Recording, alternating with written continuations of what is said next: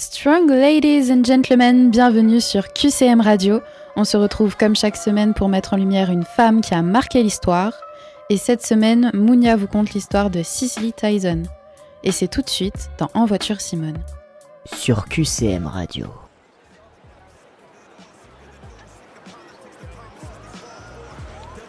Dans le quartier d'Harlem du New York des années 40, une jeune femme noire se découvre une passion, devenir actrice. Entre les notes de musique, les balles des pistolets et les sirènes de police qui résonnent, Cicely Tyson sort d'une enfance pauvre et marquée par les inégalités raciales. À 18 ans, elle quitte son travail de dactylographe et commence une carrière de mannequin. Petit à petit, elle fait la une de magazines et commence à se faire un nom dans le showbiz. Plus tard, Tyson est attirée par le jeu d'actrice et fait ses premiers pas devant la caméra dans Carib Gold en 1957 et dans la série East Side West Side en 1963.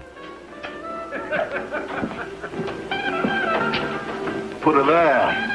COD. Sorry, it's the rules of the house. And the State Liquor Commission. Après ça, elle en est sûre, ce monde est fait pour elle. Une ambition que sa mère très croyante ne voit pas d'un bon œil. Ce qui n'empêche pas Cicely de n'en faire qu'à sa tête, et ni une ni deux, la voilà bannie de la maison familiale.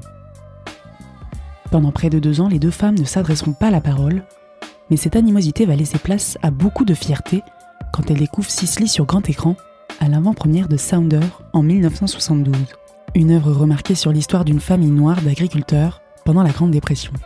Quoi de mieux pour révéler une jeune actrice qu'un rôle à son image, coriace, intransigeante et engagée?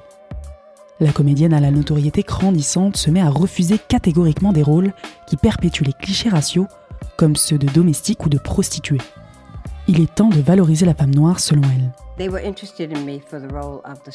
Ils s'intéressaient à moi pour le rôle de l'institutrice. J'ai lu le script, mais quand j'ai fini, je leur ai dit que je ne voulais pas jouer un rôle d'institutrice, mais que je voulais jouer Rebecca, parce que je ne considérais pas l'institutrice comme un défi, et que Rebecca l'était pour moi. Un engagement pour lequel l'artiste reçoit en 2018 un Oscar d'honneur pour l'ensemble de sa carrière et la médaille présidentielle de la liberté des mains de Barack Obama en 2016. Mais ce n'est pas son seul succès.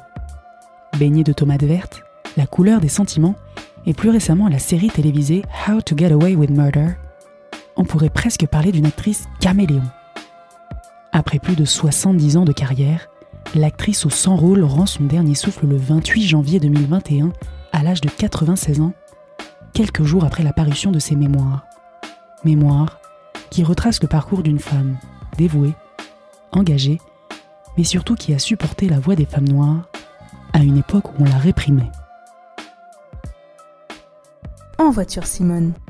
Sur QCM Radio.